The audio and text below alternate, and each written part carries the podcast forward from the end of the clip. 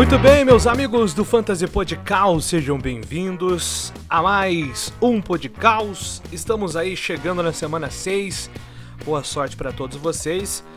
E claro que depois de cinco semanas a gente já vai começando a, a ter um panorama melhor sobre a liga, sobre o próprio Fantasy, as suas aspirações, se você está pensando em playoff, se você, dependendo do formato da sua liga, está pensando já é, em, em outros objetivos.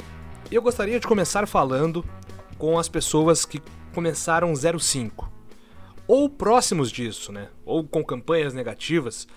Eu, já, eu sou muito experiente nisso e posso te ajudar. Mas é, o primeiro ponto é quando a gente tem uma, uma campanha que não é a campanha que nós gostaríamos, com mais derrotas do que vitórias, a gente olha para o nosso time e fala assim: meu Deus, o que eu vou fazer agora? Para onde eu vou? Tem solução? O que eu faço? Sim. O legal do fantasy é que é, você consegue ter uma perspectiva nova mexendo no seu time, né? E existem caminhos para isso, né? Através das waivers, das trocas. Às vezes é uma questão de falta de sorte mesmo, né? As coisas não estão se encaixando dentro daquilo que você acreditava. É, mas existem alguns pontos aqui. O primeiro ponto é que se tem algum jogador que já demonstrou que não vai ter valor, você precisa se desapegar desse jogador. Eu sei que tem muito, muito, muitos jogadores que a gente tem um carinho, às vezes são jogadores do, do, dos seus times. Eu, por exemplo, como torcedor do New York Giants, é, gostava muito do Kenny Golladay desde a época dos Lions e quando ele chegou para os Giants. É, eu tinha, uma, eu tinha uma, uma, expectativa muito grande com ele, mas assim, não faz sentido você apostar num jogador como esse. Não faz sentido você apostar, por exemplo, em, no Tony, do próprio Giants, que está na casinha do cachorro, não está sendo utilizado. Ele, ele vai queimar a vaga no seu banco, ele não vai te dar um valor para fantasy e você não vai ter um upside suficiente para tirar o time dessa situação. Então, você precisa avaliar o cenário de jogadores que estejam no seu banco, que você já tem comprovadamente em cinco semanas. Todos, todas as, as, as teorias, os números e as provas mesmo de que não serão jogadores aproveitáveis. E uma um outro ponto, o segundo ponto, é trocar o seu melhor jogador por dois jogadores que vão equilibrar o seu time. Isso é uma dica boa, nem só para quem está mal, mas às vezes para quem está bem também. Você equilibrar o seu time é um ponto interessante. No caso de quem está mal, você tem um jogador que foi sua, sua primeira escolha no draft. Esse jogador sozinho não vai conseguir, por mais que ele faça 30, 40 pontos, regularmente, sozinho, ele não vai conseguir te dar uma vitória. Então não adianta você se apegar ao fato dele ter sido a sua primeira escolha. Você pode conseguir dois jogadores bons, com grandes. com, com upside muito bom, e de repente é, o seu time ser equilibrado e ter mais opções e no desempenho geral no final do ano, esses dois jogadores somem mais pontos do que você com o seu a sua pick one e, e aí você consegue ter uma perspectiva de melhora também. Então, você vai precisar se desapegar dos seus principais jogadores para ter uma quantidade é, mais equilibrada de atletas para escalar. Se você está mal, muito provavelmente a sua flex ou seu wide receiver 3 não estão bem. Muito provavelmente. Eu vou entrar daqui a pouco nesse assunto sobre as estratégias e por, é, quando a gente fala aqui do que é padrão, geralmente a gente está falando de ligas PPR, ligas standard tem um pouco de, de, tem algumas mudanças nessa perspectiva, mas falando é, de PPR que geralmente 75% das ligas são assim. Então você vai precisar fortalecer o seu wide receiver 3 ou então a sua flex. De preferência, jogar com wide receiver na flex. Por exemplo, o Gabe Davis, ele é um cara que ele teve duas semanas ruins de fantasy, mas é o, é o boom é o boom ou bust, né? É um cara que quando ele for bem, ele vai te dar uma pontuação que vai valer a pena, que você dificilmente vai perder o seu jogo. Então, se o Gabe Davis é um cara de flex e você pega ele numa semana boa, você tá muito bem. Porque você tem um cara que, quando joga mal, pode te entregar ali 8, 10 pontos, e o cara da sua flex ele tem que te entregar pelo menos isso. 10 pontos, 12 pontos para um cara de flex já é suficiente. É, às vezes, quando você. Eu, eu, particularmente, não gosto de jogar com muitos running backs porque é, tem a questão apesar dos toques, a produção às vezes vai ser difícil, né? Não necessariamente você ter uma carregada significa produção. É, e no caso da, das ligas PPR ainda mais, né? Porque nem todo running back tem a questão da recepção como o wide receiver tem. Então eu prefiro, eu prefiro jogar com três wide receivers, se você joga numa uma, uma liga padrão, e no caso das flex, a quantidade maior que você puder escalar de recebedores. E a waiver, você, você não pode ignorar a waiver, porque a waiver ela te dá uma perspectiva nova a cada semana. Então, quando você tá vendo que tem um cara no banco que você gosta, não tá produzindo, e, tem um jogador na waiver que todos os caminhos levam para que, ele que ele tenha uma produção mais efetiva nas próximas semanas, você precisa valorizar esse cara da waiver. Esqueça o cara do seu banco que você gosta muito. Deixa ele lá na waiver, joga ele pra waiver, porque se ele melhorar, você sabe que você vai poder brigar por ele depois. Não precisa amarrar o jogador para sempre. Então esse é o primeiro, esses são os pontos aí para você que quer melhorar uh, o seu desempenho e sair dessa situação. É possível, é possível. Os playoffs estão longe, mas é, muitos times conseguem playoff com cinco derrotas o 7-5 é, é, ele é uma média de playoff. Então é, é, é possível sim. Bom, passando para o segundo assunto aqui no Fantasy Podcast, Hero Running Back é o caminho.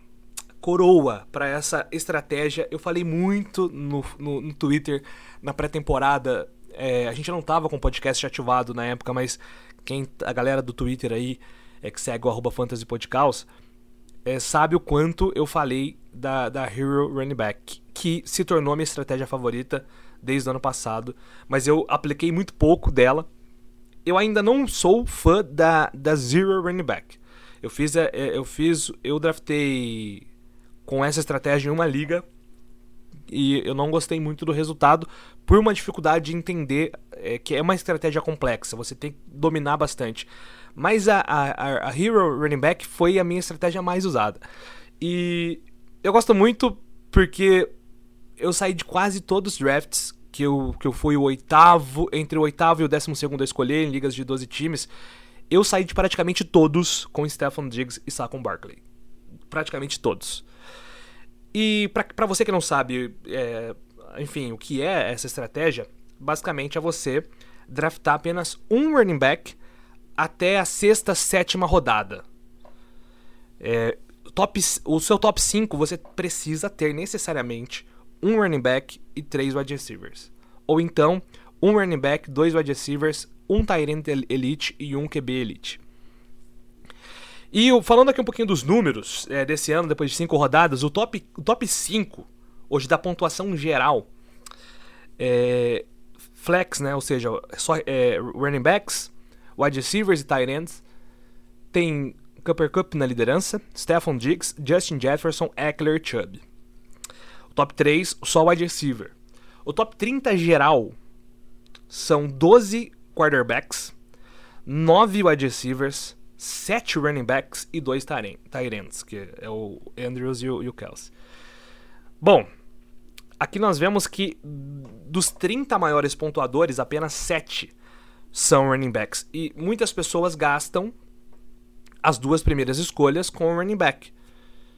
É, é um caminho que às vezes vai dar certo, depende muito da estrutura do seu time, depende muito da. De, de, claro que todo draft você precisa analisar o board ali, as suas opções.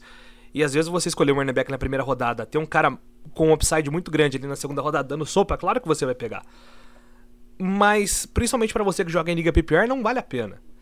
Porque você consegue lá na frente encontrar um running back que tenha potencial top 30 ele, ele. Porque assim, na estratégia Hero Running Back, a sua posição mais fraca precisa ser a posição Running Back 2. Se, se a posição Running Back 2 é a sua posição mais fraca, você tem grande chance de jogar playoffs. Grande chance. Muito provavelmente, se a, posição Running Back 2 de todo o seu time for a posição mais fraca, provavelmente você estará nos playoffs. Muito provavelmente. É, e temos aqui, ó, sete, pegando o ADP, né? foram sete running backs escolhidos na primeira rodada, ligas de 12 times. O JT machucou, eu não, eu não vou nem classificar aqui, né? O Jonathan Taylor não teve um, bom começo de temporada. Aí na ordem, o McCaffrey é o 14 maior pontuador, o Eckler é o sétimo é, maior pontuador de fantasy. Tô falando na ordem dos de como eles saíram nos drafts, não a ordem da classificação geral. Derrick Henry foi o, o, quarto running back mais escolhido, é o 19 maior pontuador da liga. E aqui, preocupante. O Dalvin Cook, que que foi é, o quinto running back mais escolhido, é o 51 maior pontuador. John Mixon foi o sexto mais escolhido, 56. Najee Harris está fora do top 100. Então, todos esses sete running backs foram muito escolhidos em primeiras rodadas. Só o Eckler está pagando o top 12.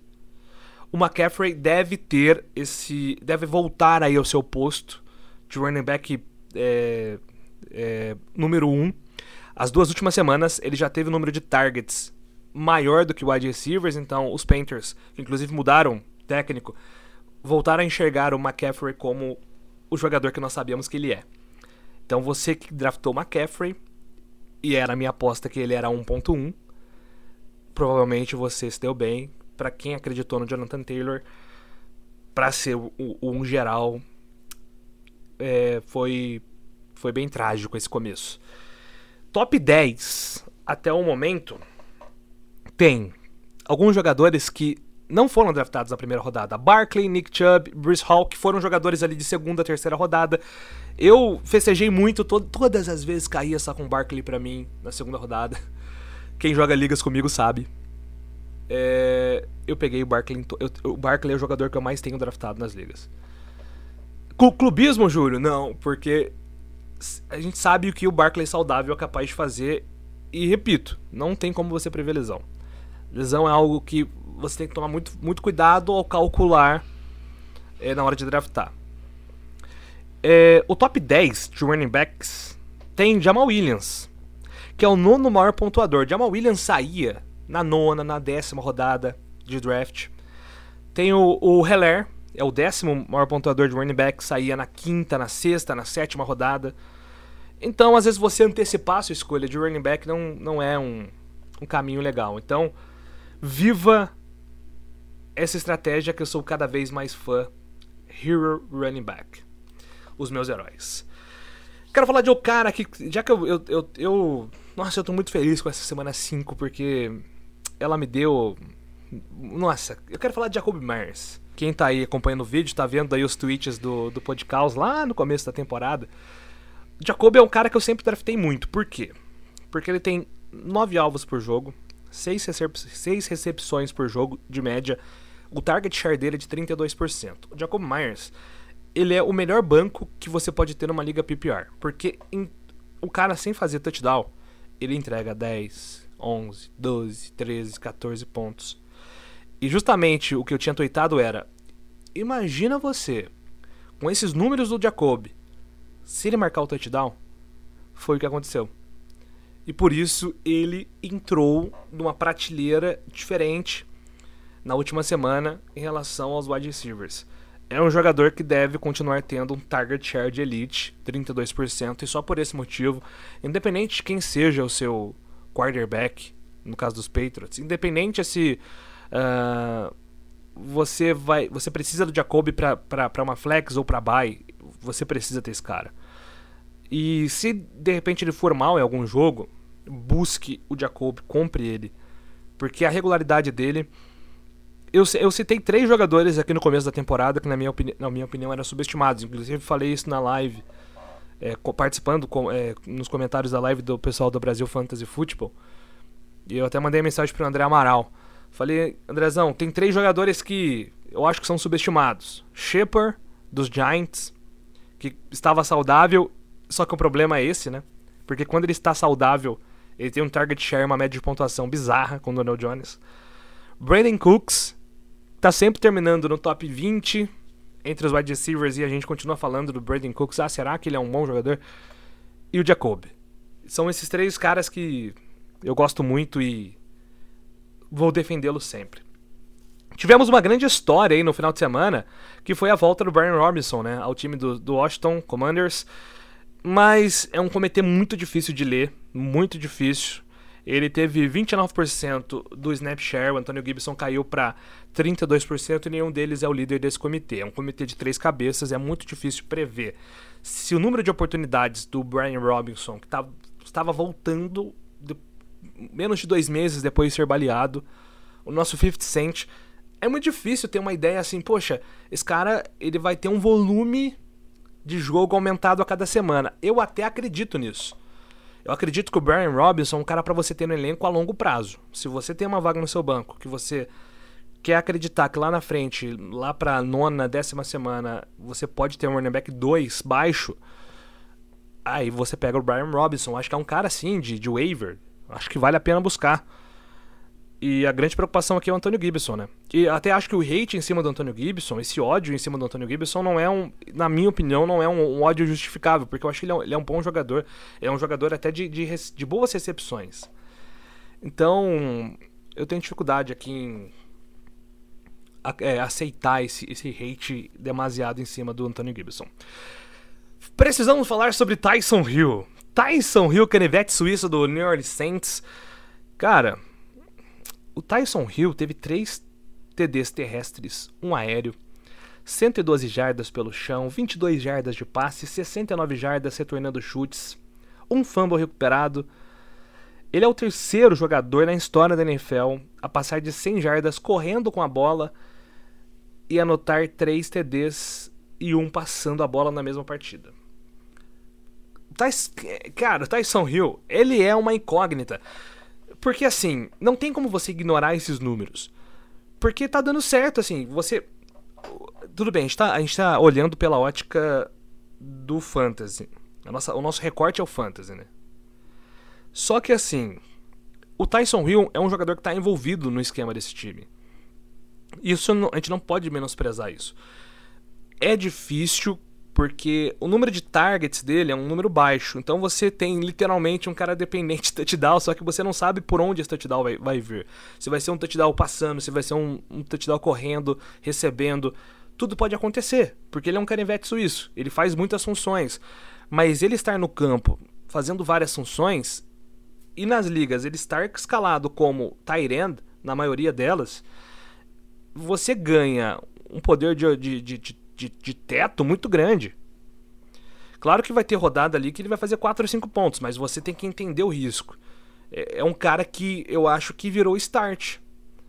Eu, eu, eu acho que eu vou escalar o Tyson Hill nas ligas que eu não tenho Tyrant confiável, ainda mais esse ano que tá.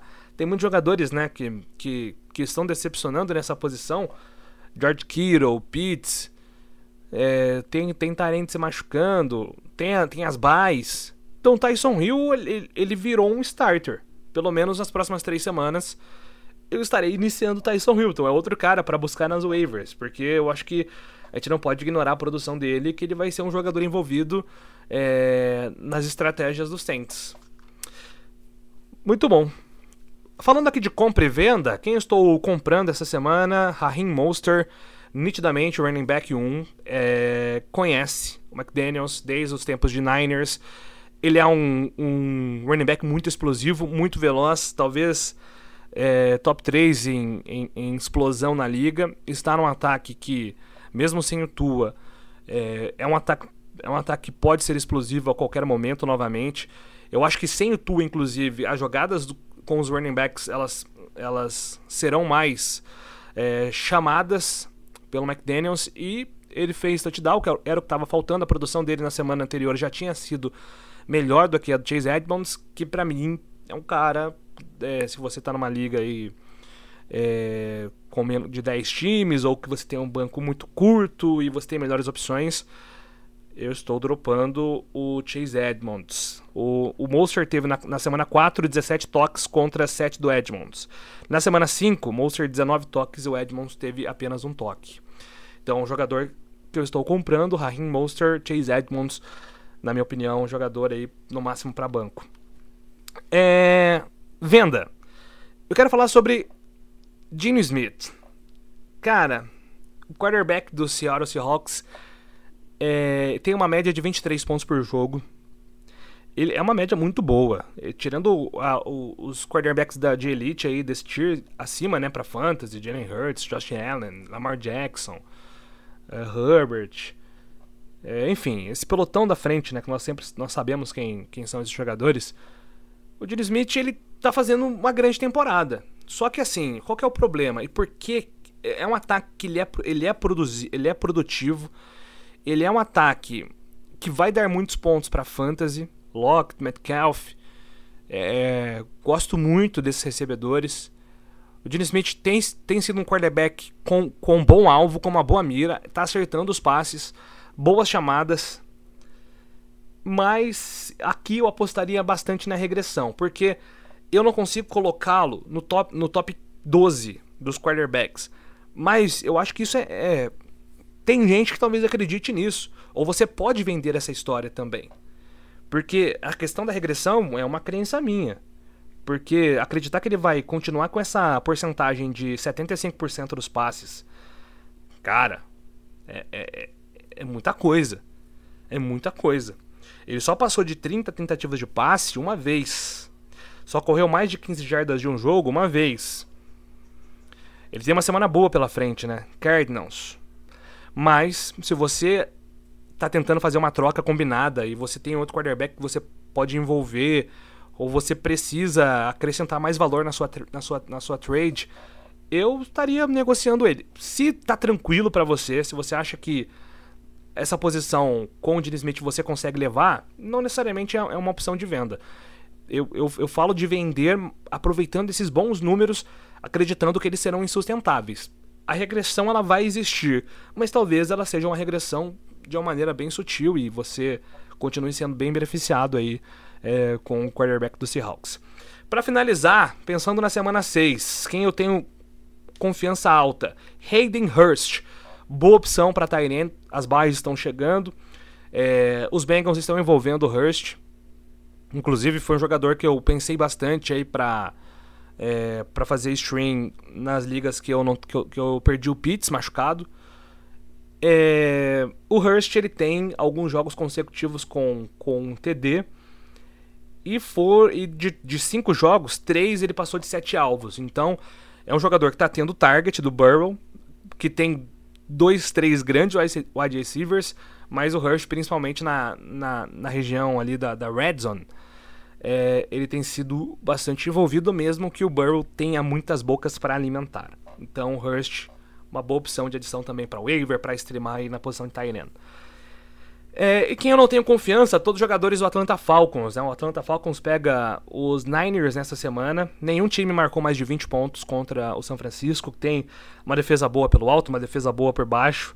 O Falcons é o décimo time em pontos marcados, mas apenas o 25 em jardas. Então é um time que tem muita dificuldade de produzir. Perdeu muitos jogadores aí baleados ou machucados. Pitts, Drake London. Patterson, Mariota vai ser bastante pressionado nesse jogo, então todos os jogadores possíveis aí do Atlanta Falcons. Claro que se o Drake London estiver saudável, é, o Drake London é um cara para começar, com menos confiança nessa semana, mas pelo talento e pela importância que ele tem, é, é muito possível o Drake London ter um grande jogo mesmo contra uma grande defesa. Então é isso, gente. Muito obrigado por mais um Fantasy Podcast. Nos siga aí nas redes sociais, Fantasy Podcast no Instagram, no Twitter. E ó, eu recebi a confirmação que ele estará de volta. Pedro Marques está voltando, inclusive o rei das, tra das trades. Pedro Marques tá fazendo trade. Ele é um, ele é um gênio. Esse cara precisa aqui, estar aqui novamente para dar as dicas de, de como alavancar o nosso potencial nessa sequência de temporada. Valeu, galera. Muito obrigado pela, pela, pela audiência de vocês. Até a próxima. Tamo junto. Boa sorte na semana 6. Que vençam os piores, não os melhores.